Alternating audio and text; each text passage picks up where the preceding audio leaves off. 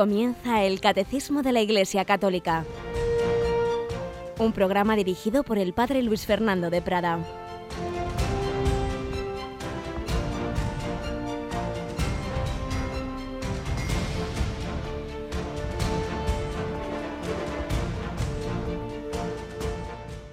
Alabados sean Jesús, María y José. Un cordialísimo saludo y que la santa que hoy celebramos, Santa Marta, nos ayude a todos a servir a Cristo, como ella le servía, pero con el corazón de su hermana María. Ese sería el ideal, que tengamos un amor y una contemplación a Cristo con el corazón de María de Betania y un servicio, un atenderle a Él, atenderle en los pobres, en los enfermos, con las manos de Marta. Pidamos hoy el corazón de María de Betania y las manos de Marta de Betania y así sirviendo a Cristo, el Señor, pues estaremos sirviendo a Dios nuestro Señor y sirviendo a nuestros hermanos, Jesucristo, Dios y hombre verdadero. Vamos conociéndole a través del catecismo, a través de lo que nos enseña este texto que sintetiza toda esta tradición de la Iglesia, toda la escritura, tantas experiencias de santos como Cristina Rubio. Buenos días. Muy buenos días, padre. Como la santa cuyo centenario celebramos este año. ¿Cuál, cuál, cuál? Pues Santa Teresa. Es fácil, esta vez la ha sido fácil, ha sido fácil. Era fácil, quinto centenario de su nacimiento. Menuda amante enamorada de nuestro Señor Jesucristo, ¿verdad? La verdad es que es un testimonio y bueno, pues un modelo a seguir para todos y sobre todo pues en España yo creo que para muchísimas personas, ¿no? Que en este tiempo se están acercando hasta las huellas de, de esa santa andariega que dejó tantos testimonios por toda España. Así es, ayer un servidor con uno de nuestros técnicos estaba en Ávila porque estamos preparando las retransmisiones que vamos a hacer desde el Encuentro Europeo de Jóvenes la semana que viene. Y estábamos en la encarnación y me decía que el sacerdote que está este año, o este año y el que viene, si Dios quiere, de capellán, que es tremendo. Bueno, ya lo vi, el rato que estuve no paraba de llegar grupos de todos los países, había un grupo de Estados Unidos, un montonazo de personas que están viniendo a Ávila en este quinto centenario, que están conociendo esa figura impresionante de Teresa de Jesús. Así que invitamos a nuestros oyentes que no dejen pasar este año centenario sin ir tras las huellas de Teresa de Jesús, ese monasterio de la Encarnación, San José, la Santa, bueno, todo lo que ahí está muy bien preparado en Ávila y concretamente los jóvenes la semana que viene, ¿verdad, Cristina?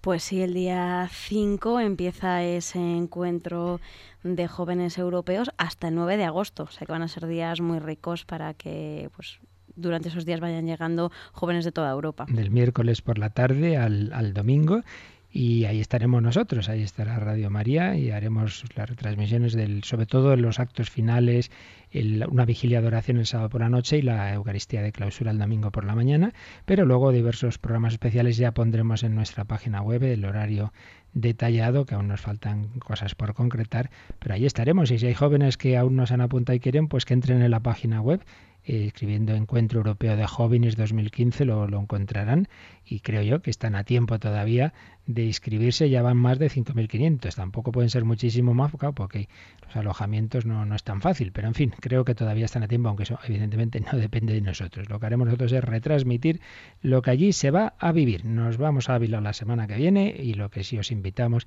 siempre es a mirar a esa figura, a leer a Santa Teresa y, y a través de Santa Teresa, como le pasó a Edith Stein, que se convirtió al catolicismo, fue el último paso de su conversión, leer esa vida de Santa Teresa, cuánto bien hace, eh, el conocer esta mujer que tanto amó a Jesús y que ahora está con él en el cielo.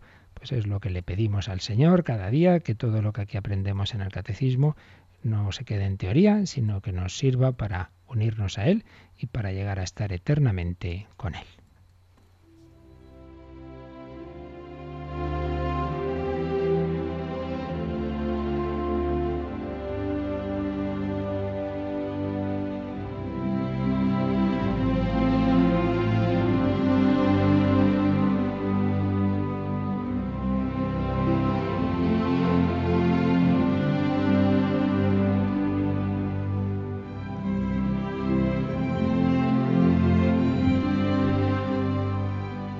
Si hay personas muy conocidas por su santidad, como Santa Teresa. En cambio, hay muchas personas cuya santidad solo Dios conoce y que a veces nos enteramos de rasgos, nos enteramos de gestos, pues casi de casualidad, pero ¿cuántos habrá, repito, que solo Dios conozca? Siguiendo en este recoger algunos de estos gestos que solía escribir el padre José Julio Martínez en, en cientos de artículos que publicaba con historias de gente buena, pues uno de los que publicó eh, fue porque recibió la comunicación de un capellán de, una, de un penal en Francia, el padre Lavigne, que tuvo un encuentro impresionante y se encontró con un condenado en ese, en ese penal y, cuenta que le dijo lo siguiente. Me dijo que, que tenía 45 años de edad y que llevaba 10 en el penal sentenciado a cadena perpetua por delito de incendio. Y añadió con impresionante sinceridad, yo no cometí ese delito, pero mi condena es justa porque la, me la ha impuesto Dios.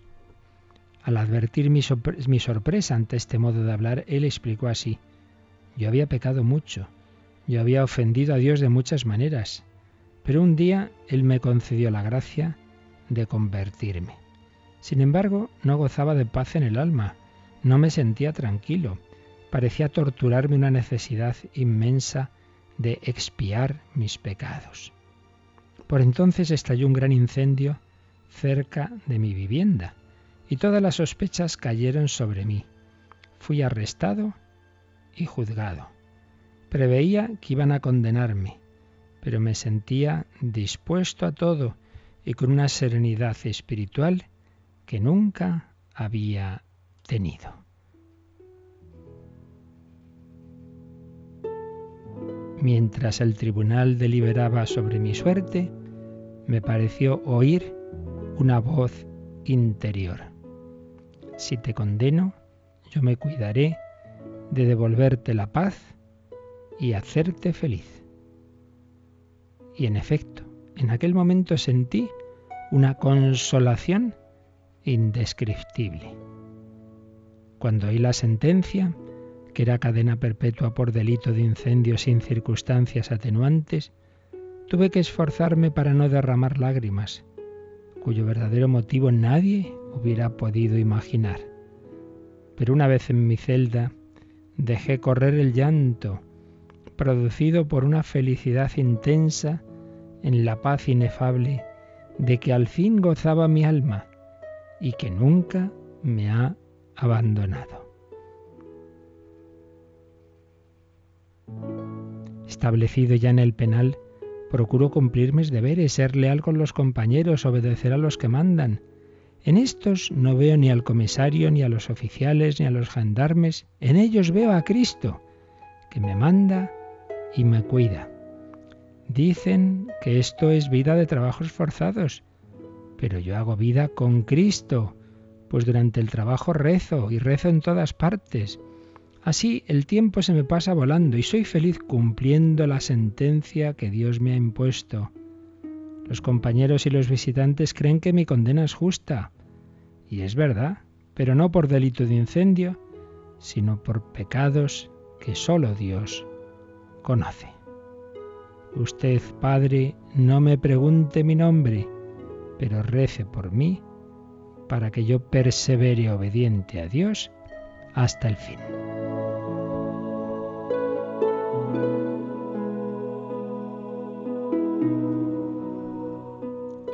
Y el padre José Julio añadía que el padre Lavigne completaba su relato diciendo que ante este hombre sintió una impresión de santidad como no la había sentido ante ningún otro hombre y que le dejó un recuerdo imborrable.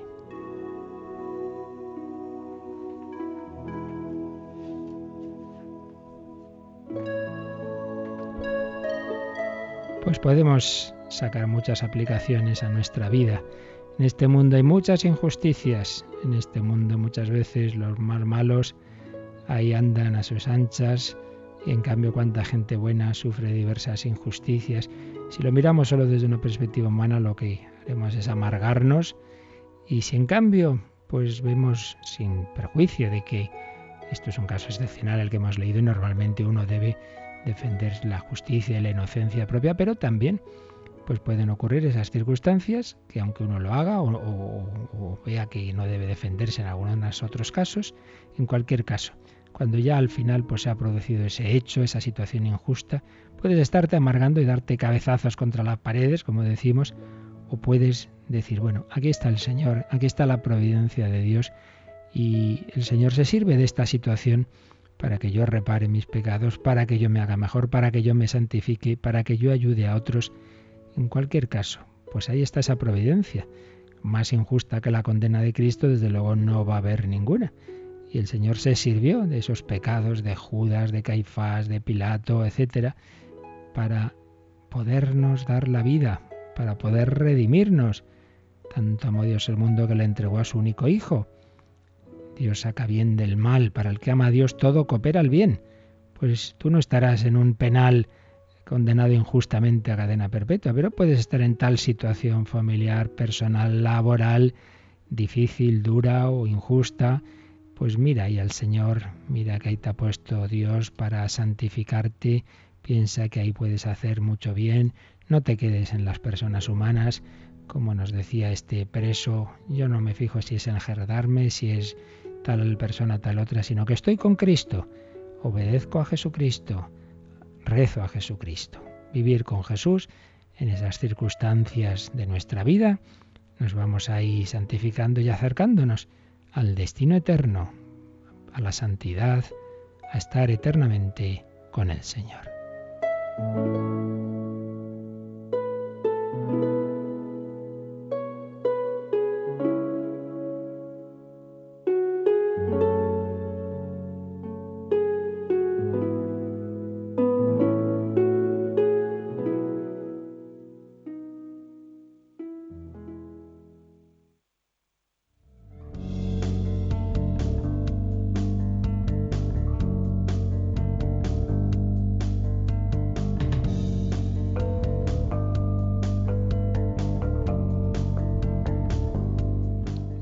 Cristina. Buen ejemplo para que no nos quejemos de tantas cosas, ¿verdad? Pues la verdad es que sí, para que lo vayamos recordando. Muy bien, pues vamos a pedírselo al Señor. Estamos viendo ese título de Jesús que tantas veces usamos, el Señor, es el Señor, se lo pedimos al Señor. El Señor, ese término que aparece en todo el Nuevo Testamento. Fijaos cómo empezamos la Santa Misa, la gracia de nuestro Señor Jesucristo, el amor del Padre y la comunión del Espíritu Santo, o el Señor esté con vosotros. San Pablo empieza, por ejemplo, su carta, eh, o uno de los primeros versículos de su carta a los romanos, os deseo gracia y paz de parte de Jesucristo, el Señor. Y las despedidas, por ejemplo, de la primera carta a los Corintios y la segunda también, la gracia de Jesús, el Señor esté con vosotros. En todo lugar del Testamento se está confesando y predicando el señorío de Jesús. Y tenemos, lo hemos citado infinidad de veces, pero siempre hay que recordar ese impresionante himno de la carta a los Filipenses, capítulo 2, del 6 al 11, que nos habla de esos extremos, de que el Hijo de Dios siendo Dios, sin dejar de ser Dios, bajó al extremo de, de humillarse hasta la muerte y muerte de cruz, pero precisamente por ese camino de, de la humildad, de la obediencia, el Padre lo ha exaltado a su derecha, le ha concedido el nombre sobre todo nombre, para que al nombre de Jesús toda rodilla se doble en el cielo, en la tierra, en el abismo. El Señor, ese término que como explicábamos ayer y hoy repasaremos, pues incluye la divinidad de aquel al que llamamos así, el Señor, como llamaban los judíos a Yahvé para no mencionar ese nombre santo de Yahvé, es el término que van a usar los primeros cristianos para hablar de Jesús, de Jesús el Señor. La Magdalena cuando está en el sepulcro buscando el cuerpo de Cristo dice, se han llevado a mi Señor, a mi Señor, y no sé dónde lo han puesto. Y cuando desde la barca los discípulos ven a ese personaje que les ha dicho dónde hay pesca, en el final del Evangelio de San Juan, pues es el propio San Juan el que dice, es el Señor, es el Señor. Y tenemos ese texto que Tantas veces también recordamos de Tomás el incrédulo, Señor mío y Dios mío, que en la tradición cristiana pues tantas veces pues rezamos cuando en la Santa Misa se realiza la consagración, la transustanciación, creemos que eres tú Jesús y por eso te decimos Señor mío y Dios mío. Habíamos comenzado a explicar este término del Señor, vamos a repasar lo que dijimos ayer siguiendo eh, una vez más a que fue un gran profesor de Cristología, el padre Jean Galot, que nos explica que así como San Juan Claro, lo que hemos estado diciendo estos días, los, los autores del Nuevo Testamento tenían eh, la, digamos la preocupación de ver cómo expresamos que por un lado Jesús es Dios, pero por otro lado es distinto al Padre, porque claro, eran dos personas, pero aún no estaba la terminología que hoy ya tenemos más clara, ¿no? Una naturaleza, tres personas, Cristo es una persona divina con una naturaleza divina y una humana. Bueno, esto pues poco a poco en los siglos ha ido perfilando los términos. Entonces creían lo mismo, pero no sabían cómo explicarlo y cada uno lo expresa de una forma. Y veíamos que San Juan lo que hace en su prólogo es que cuando se refiere al Padre dice el Dios o Theos, y en cambio cuando se refiere al Logo simplemente dice Theos, Dios. Es Dios como el Padre, pero con esa pequeña distinción gramatical, poner artículo 1, pues se refiere al Padre o al Hijo. ¿Qué va a hacer San Pablo? Pues San Pablo lo que va a hacer es que normalmente reserva el nombre de Dios al Padre y en cambio el del Señor al Hijo, a Jesús, ambos con un sentido de divinidad, pero mm, distinguiendo. Casi siempre el nombre de Dios lo reserva al Padre y casi siempre cuando habla del Señor se refiere al Hijo, aunque hay veces en que también eh, llama a Dios a, Jesús, por ejemplo, en el, en el texto de, a ver, Tito Tito 2.13, la manifestación de la gloria del gran Dios y Salvador nuestro Jesucristo. Manifestación de la gloria del gran Dios y Salvador nuestro Jesucristo. Tito 2.13 o Romanos 9.5. Está hablando de los privilegios de los israelitas y dice de ellos de los cuales también procede Cristo según la carne, el cual está por encima de todas las cosas, Dios bendito por los siglos. Pero estos son casos muy excepcionales. Generalmente Pablo eh, lo que hace es eh, quedar, reservar el nombre de Dios al Padre y, en cambio, eh, para hablar de, Jesucristo, habla del Hijo o habla del Señor, el Señor. Un título que, que por otro lado, pues según podemos deducir, toma, toma, pues fijaos, no del mundo griego, sin más, no, no, no, sino del lenguaje de las primeras comunidades cristianas judías. Y esto lo podemos deducir porque Pablo reproduce la fórmula aramea Maranatha. Mirad 1 Corintios 16, 1 Corintios 16, 22, Maranatha, que según se puntúe, que según se, se escriba Maran Ata o Maranatha, pues puede significar eh, una afirmación de fe, una confesión de fe, el Señor nuestro viene, o una petición, ven Señor. Se puede traducir de ambas formas, pues claro, en, en aquel momento no tenían la, claridad de puntuación que tenemos hoy día. Entonces no, siempre estos términos se sabe dónde acababa la palabra, dónde está el punto. Puede, pero bueno, el fondo es, similar. El Señor nuestro viene o ven Señor, ven Señor. Quizá sea esto, la petición, ven Señor. La misma petición con la que, por cierto, termina el Apocalipsis, termina la Biblia. La última frase de la Biblia o la penúltima, porque luego termina con una despedida, la gracia del Señor Jesús esté con vosotros, pero la última frase importante es, ven Señor Jesús. Maránata, ven Señor Jesús. Bueno, pues Maránata es, es arameo. Por ello podemos ver que el origen arameo de esta denominación de Señor atribuida a Jesús. Pero ya, por otro lado, ya veíamos que, no es tan raro porque que ya los judíos eh, que habían traducido el Antiguo Testamento al griego ya habían usado el término de Kyrios, el término de Señor, para eh, traducir, para hablar de Yahvé. Nos encontramos que los primeros cristianos van a usar ese Señor, ese Señor Jesús. Por ejemplo, eh, veíamos también ese texto tan bonito de, la muerte del primer, del primer cristiano mártir, Esteban. ¿Cómo muere Esteban? Invocando al Señor Jesús. Señor Jesús, no les tengas en cuenta este pecado. Hechos de los Apóstoles 7, 59. Y en ese mismo libro de los Hechos, que recoge la predicación primitiva, que recoge la cristología más primitiva, pues tenemos ese discurso, de primer discurso de San Pedro tras Pentecostés, donde dice que, Dios ha hecho Señor y Mesías a aquel al que habían crucificado. Por tanto, estamos hablando de algo muy primitivo, de algo eh, absolutamente de los inicios del cristianismo.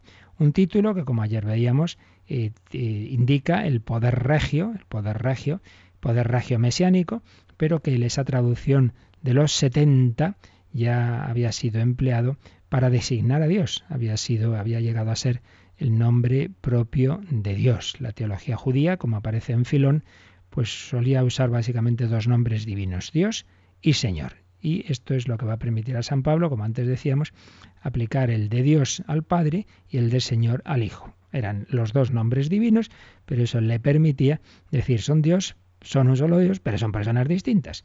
Por eso en 1 Corintios 8:6 San Pablo hablará de que creemos en un solo Dios, el Padre, y un solo Señor, Jesucristo. Un solo Señor, Jesucristo. Enseña la divinidad de Cristo, pero usando un término distinto al que usa para el Padre.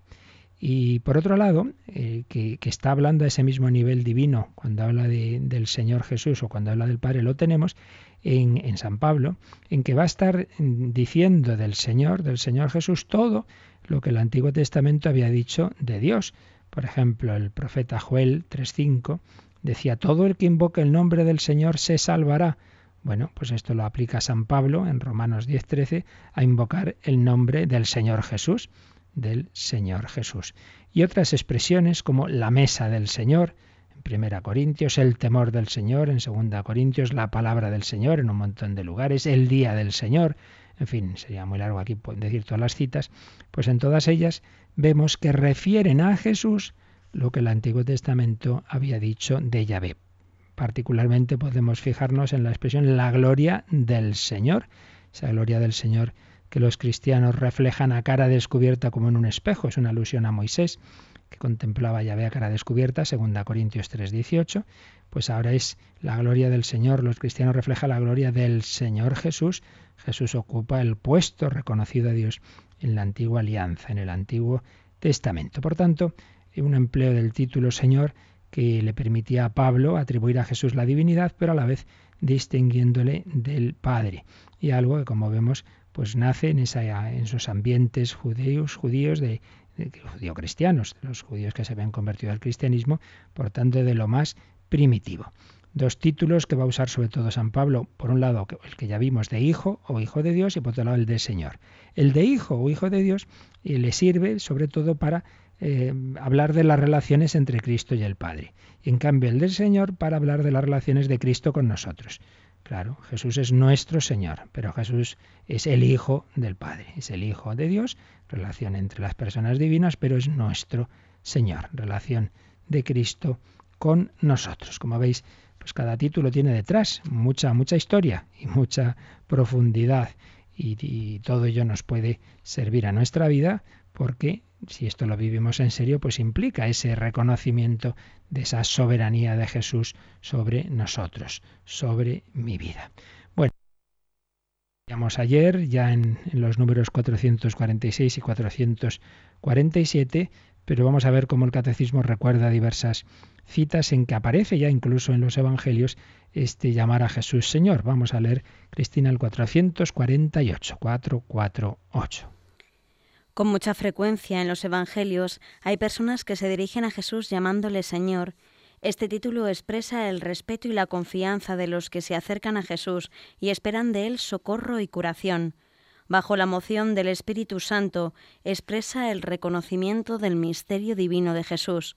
En el encuentro con Jesús resucitado se convierte en adoración. Señor mío y Dios mío entonces toma una connotación de amor y de afecto que quedará como propio de la tradición cristiana. Es el Señor. Este número, pues lo que hace es, en realidad, si lo leéis, pues es un, unir diversas citas, diversas citas de, de los evangelios.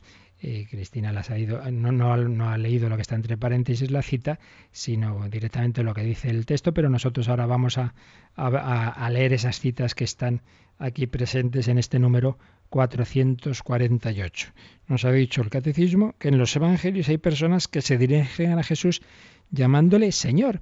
Claro, no sabemos, no sabemos qué conciencia tenían en ese momento, que aún no estaba, no había revelado plenamente quién era Jesús, eh, qué conciencia tenían de, de ese misterio de Cristo. Pero está claro que en mayor o menor medida veían en él alguien muy especial y por eso le llamaban Señor, un, título que aunque en ese momento no, no llegaran todavía a la conciencia que se tendrá ya al final, y sobre todo cuando ya Jesús esté resucitado, que realmente es Dios, Señor mío y Dios mío, pero ya iban viendo en él alguien muy muy especial, un misterio divino y bueno, y también en algunos casos Dios podía iluminar por su Espíritu Santo ya eh, la fe plena en Jesús como Dios, como en el caso de Santa Isabel, cuando recibe la visitación de María, claro, recibe mucha luz del Espíritu Santo y llega a decir esa frase de dónde a mí que la madre de mi Señor venga a mí.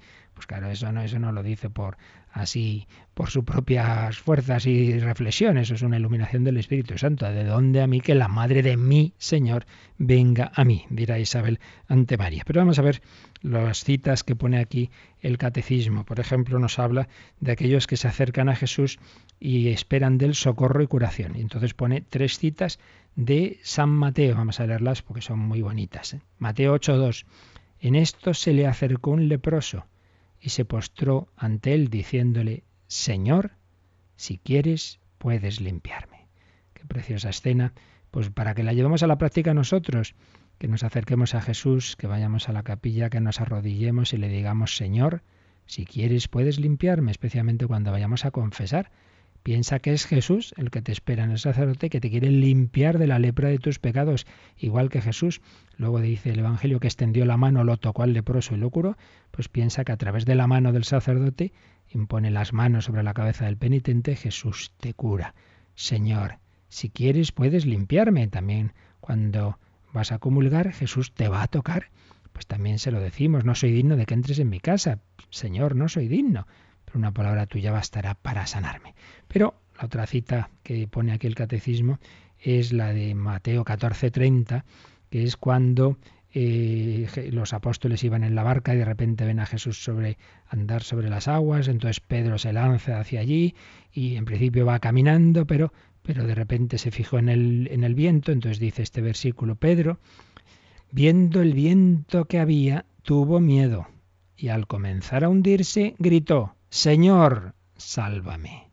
Señor, sálvame. Pedro llama a Jesús Señor en ese momento en que Él, el Señor de los elementos, el Señor del mar y del viento, eh, está frente a Él Él se está hundiendo. Pues todos nosotros somos esa pequeña criaturita que nos hundimos, nos hundimos en nuestra fragilidad, nos hundimos por nuestra poca fe en cuanto vemos las dificultades, nos ahogamos tantas veces en un vaso de agua. ¿Qué tenemos que hacer? Invocar al Señor, Señor, sálvame, como gritó Pedro, Mateo 14:30. Pero también se nos cita Mateo 15, 22, luego, etcétera, dice el catecismo. Claro, son muchísimos los, lugares donde podríamos ver otras citas semejantes, pero ha escogido estas. Esta de Mateo 15, 22 es la mujer cananea que se puso a gritar, Ten compasión de mí, Señor, hijo de David. Mi hija está atrozmente atormentada por un demonio. Es esa mujer que tiene una hija que está sufriendo mucho, entonces pide ayuda no para ella, sino para su hija. Y llama a Jesús, ten compasión de mí, Señor, hijo de David. Señor e hijo de David. Pues también nosotros invoquemos a Jesús por los demás, oración de intercesión. Ten compasión de tal persona, ten compasión, Señor, hijo de David. Pero luego dice el catecismo, bueno, estos son casos de personas que se han acercado a Jesús a pedir ayuda, repito, no sabemos con qué grado de fe, pero luego dice, algo, lo que ya os anticipaba antes, que bajo la moción del Espíritu Santo, el título del Señor expresa en otros lugares de los Evangelios el reconocimiento del misterio divino de Jesús. El reconocimiento del misterio divino de Jesús. Y aquí viene la cita que ya os decía de, de Isabel, en la visitación de donde a mí que la madre de mi Señor venga a mí. Aquí dice el catecismo que ya hay una moción del Espíritu Santo para que Isabel, en este caso, pues pueda reconocer el misterio divino de quien lleva María en sus entrañas. Y también, y también nos cita lo que dicen los ángeles a los pastores en Belén. Entonces viene la cita de Mateo, de perdón, de Lucas 2.11. La anterior era Lucas 1.43, la de la visitación, y Lucas 2.11 les dicen los pastores, hoy en la ciudad de David os ha nacido un Salvador, que es el Mesías, el Señor. Fijaos eh, que aquí los ángeles usan tres títulos para hablar de Jesús, tres títulos que le gustan mucho a San Lucas y que aquí nos los, nos los cuenta él. Os ha nacido un Salvador, Jesús es el Salvador del mundo, el Mesías es el ungido por el Padre y el Señor. Decíamos ayer que el Evangelio de San Lucas es el Evangelio del Señor y del Espíritu. Lucas suele llamar a Jesús el, el Señor y suele mostrar también pues su relación con el Espíritu Santo y cómo nos comunica el Espíritu Santo. Pues bien, aquí aparecen estos tres títulos en boca de los ángeles, un Salvador, el Mesías, el Señor. Eh, personas eh, como Isabel, movidas por el Espíritu Santo, o los ángeles que hablan a los pastores, y luego dice, ya cuando esto es en vida de Jesús, pero luego ya es tras su resurrección. Entonces dice que en el encuentro con Jesús resucitado, ahora ya este título ya no hay duda, es un título que se convierte en adoración. Y viene la cita de Santo Tomás, Señor mío y Dios mío, Juan 20, 28. Y también dice, última frase de este número 448, que este término va a tomar una connotación de amor y de afecto que quedará como propio en la tradición cristiana. Amor y afecto que quedará como propio en la tradición cristiana. Entonces viene la cita que también hemos recordado la escena esa de en el lago de Tiberíades cuando Juan dice es el Señor, es el Señor. Tiene ahí un sentido pues de amor y de afecto, es el Señor con todo cariño. Fíjate, mira quién es. Es Jesús el Señor. Pues diversos usos de la palabra el Señor que aparecen en los evangelios Podríamos ver muchos más, pero aquí el 448 ha seleccionado estos que nos pueden ayudar mucho. Acudir a Jesús, pedirle que tenga misericordia de nosotros, que nos cure de nuestras heridas, pedirle por los demás también, como la cananía pedía para su hija, adorarle, Señor mío y Dios mío, y tratarle con amor, con cariño. Es el Señor, es mi Señor, es mi Señor Jesús, Cristo mi Rey. Vamos a cantarle a Jesús mi Rey y Señor, Vamos a pedirle que seamos buenos súbditos y que realmente le sea en serio, que yo le tome como mi Señor, como mi Rey.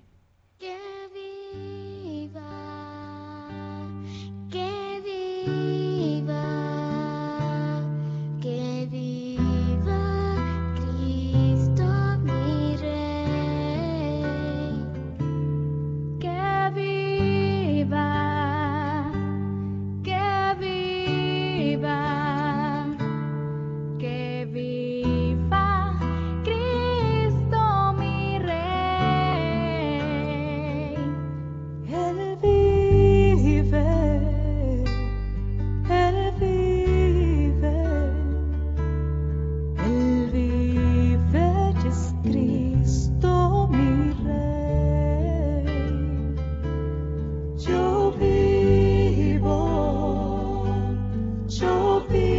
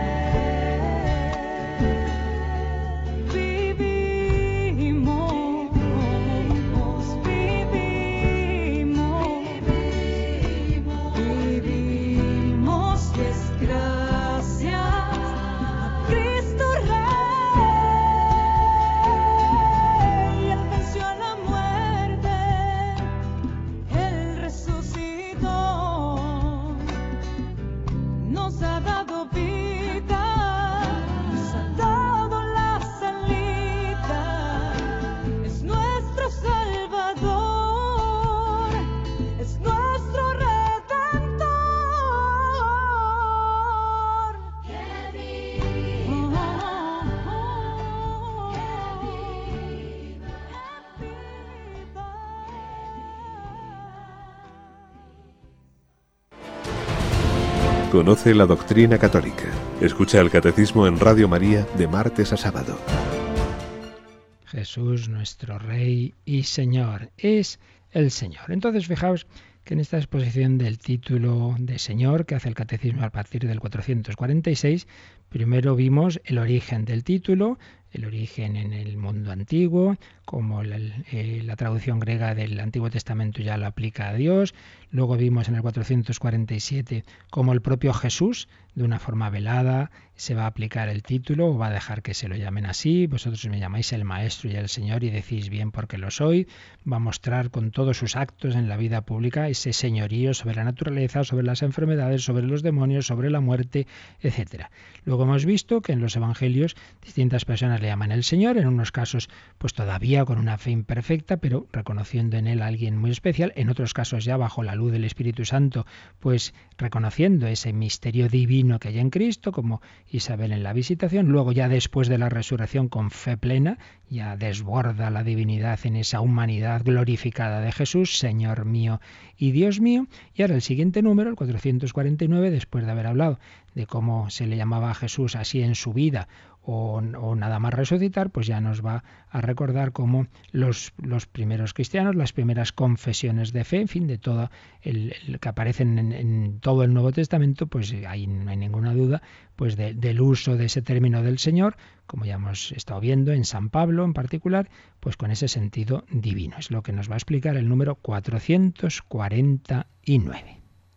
Atribuyendo a Jesús el título divino de Señor, las primeras confesiones de fe de la Iglesia afirman desde el principio que el poder, el honor y la gloria debidos a Dios Padre convienen también a Jesús, porque Él es de condición divina, y porque el Padre manifestó esta soberanía de Jesús, resucitándolo de entre los muertos y exaltándolo en su gloria.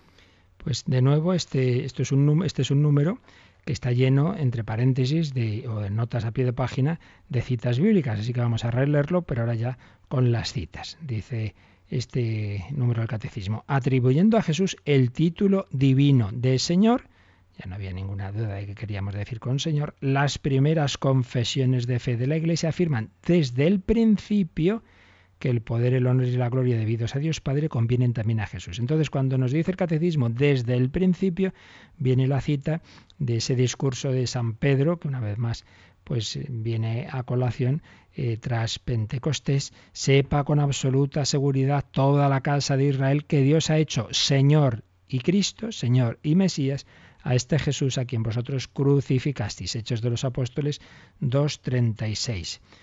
Eh, las confesiones de fe afirman desde el principio, desde esa primera predicación, ahí lo vemos ya, que el poder, el honor y la gloria debidos a Dios Padre convienen también a Jesús. Y al acabar esta frase, las citas son Romanos 9:5. Y aquí vienen eh, uno de esos textos en que os decía antes, que es de los casos excepcionales en que San Pablo aplica a Jesucristo el título Dios que normalmente lo reserva al Padre, pero para que veamos que bueno, pues tiene la misma conciencia de divinidad y, a lo que pasa es que quería distinguir el Padre y el Hijo, pero también en este caso pues que ya leíamos antes, ¿no? Ellos son israelitas, a ellos pertenecen la adopción filial, la gloria, la alianza, las promesas, los patriarcas, y de ellos procede, según la carne, Cristo, el cual está por encima de todo, Dios bendito para siempre. Romanos 9.5. Y también Tito 2.13. Aguardamos la bienaventurada esperanza, la aparición gloriosa del gran Dios y Salvador nuestro Jesucristo. Dos citas que ya habíamos visto, pero añade el catecismo un texto del Apocalipsis, donde vemos que la misma adoración y veneración que aparece en ese libro, pues que sabéis, es un libro simbólico y de visiones, pero dice eh, ahí como que está mostrando la liturgia celestial, como en el cielo pues hay esa adoración, hay esa alabanza.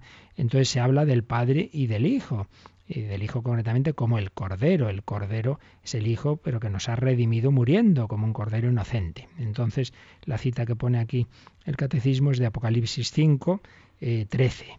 Eh, y si leemos el 13 y el 14, dicen así, oí que todos los seres creados que están en el cielo y, y, sobre la tierra y debajo de la tierra y el mar, y todo cuantos en esto hay, respondían, al que está sentado en el trono y al cordero, es decir, el mismo, mismo nivel el Padre y el Hijo, al que está sentado en el trono y al Cordero, la bendición y el honor y la gloria y la fortaleza por los siglos de los siglos. Los cuatro seres vivientes decían Amén y los ancianos se postraron y adoraron. La misma adoración, la misma alabanza al que está sentado en el trono y al Cordero. Porque, sigue diciendo este 449, ¿por qué esa misma adoración a Jesús que al Padre? Porque Él es de condición divina. Y aquí la cita una vez más es de Filipenses 2.6. No volvemos a leerla, sí, que lo hemos citado un montón de veces, ese, este, ese himno eh, que San Pablo recoge en la carta a los filipenses.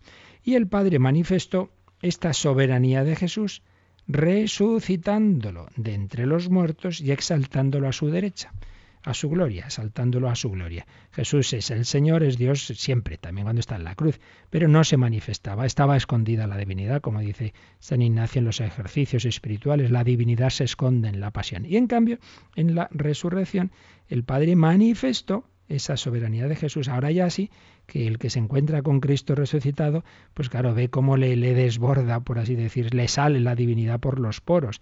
Si antes la divinidad se escondía, ahora se manifiesta maravillosamente, como habían tenido un pequeño anticipo de ello los apóstoles en la transfiguración. Y entonces, en esta parte final del, de este número, el catecismo nos trae estas citas. Romanos 10, 9. Y aquí es una frase preciosa de San Pablo. Si confiesas con tus labios que Jesús es Señor y crees en tu corazón que Dios lo resucitó de entre los muertos, serás salvo. ¿Cuál es la puerta para la salvación? Pues el inicio de nuestra fe, que confieses que Jesús es Señor y creas que Dios, es decir, el Padre, ya hemos dicho que es como San Pablo llama al Padre, que Dios lo resucitó de entre los muertos, si crees que Jesús es Señor, que es Dios, y que el Padre lo resucitó, serás salvo. Romanos 19.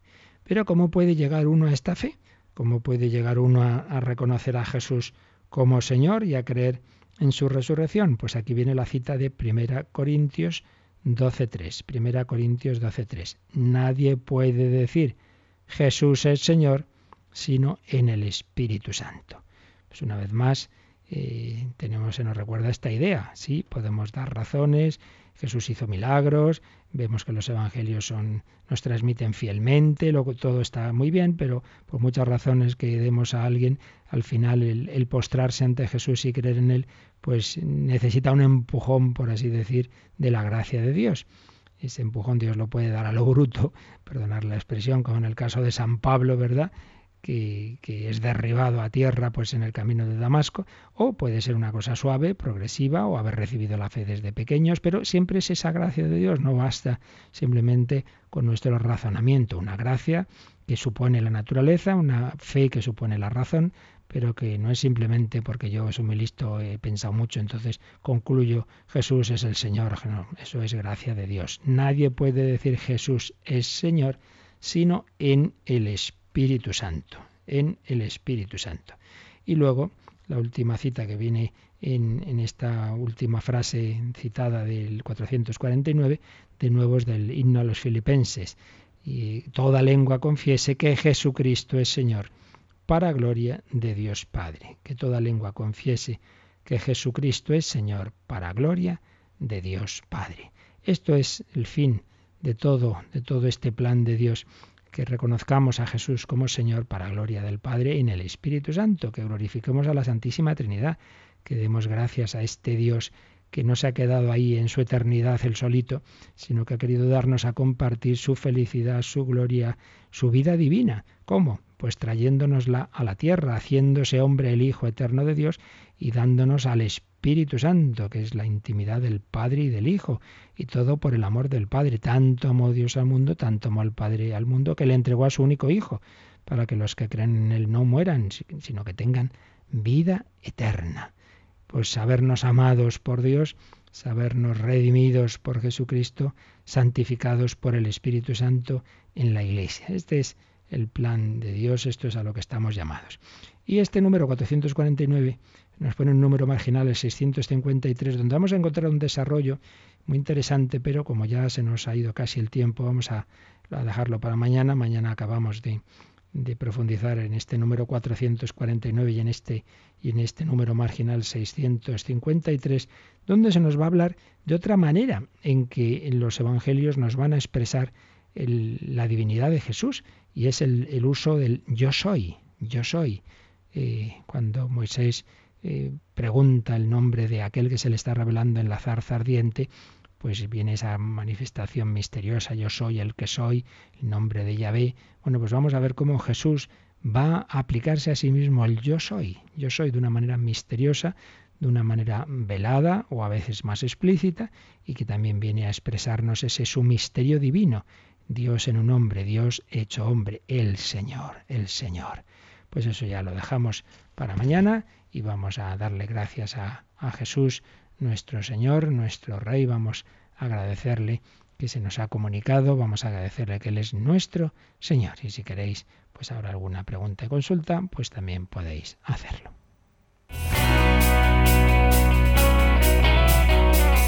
Participa en el programa con tus preguntas y dudas. Llama al 91 153 8550. También puedes hacerlo escribiendo al mail catecismo catecismo arroba radiomaria.es.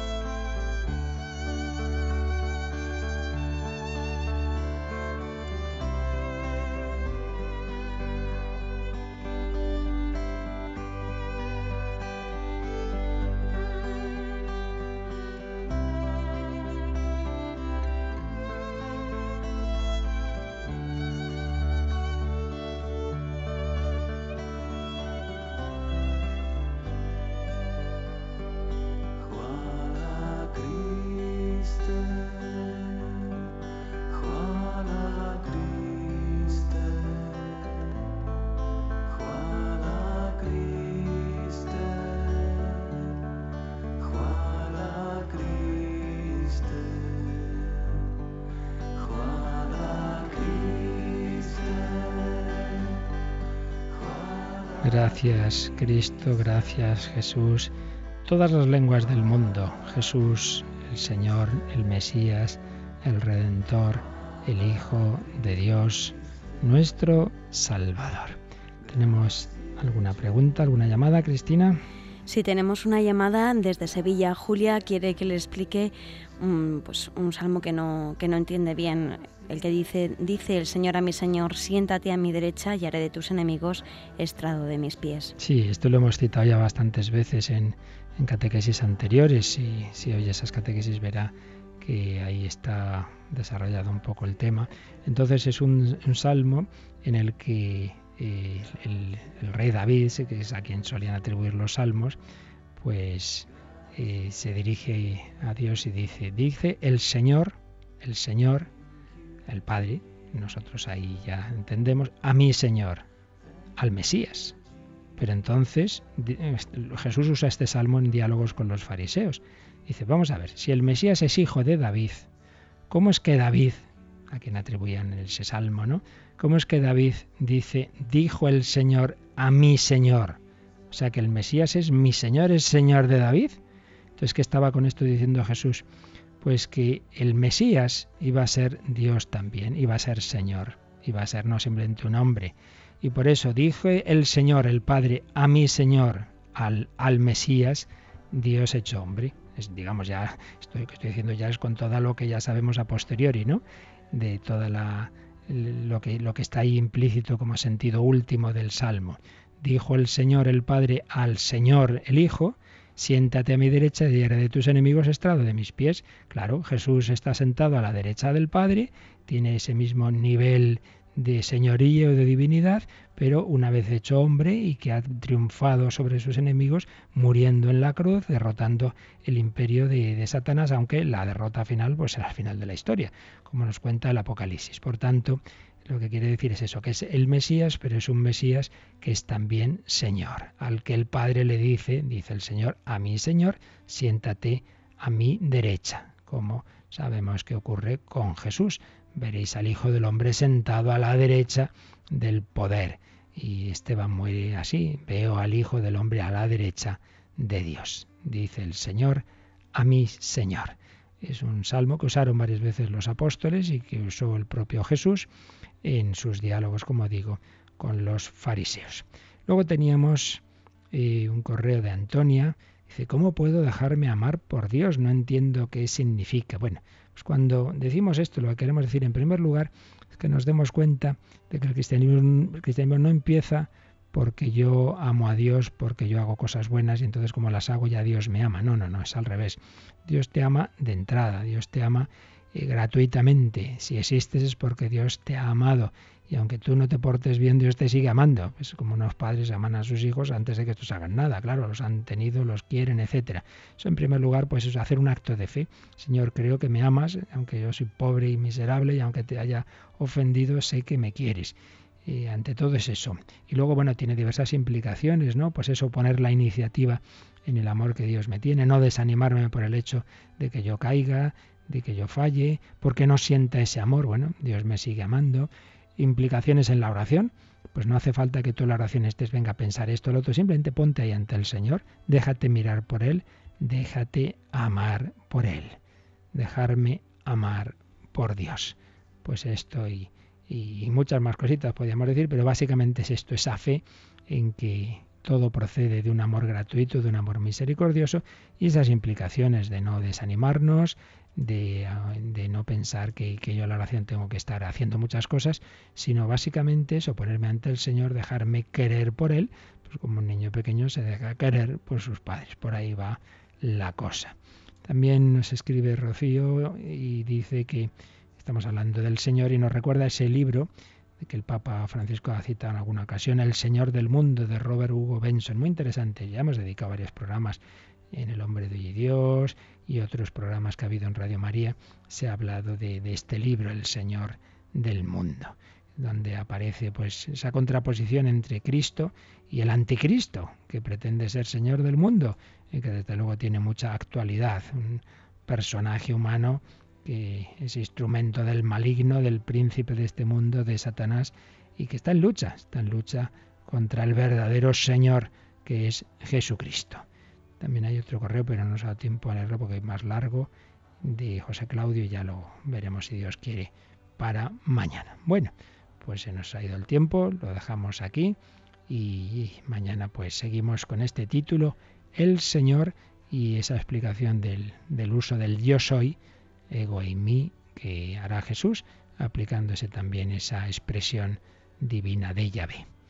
Y pedimos al Señor su bendición la bendición de Dios Todopoderoso, Padre, Hijo y Espíritu Santo, descienda sobre vosotros, que paséis un feliz día con el Señor.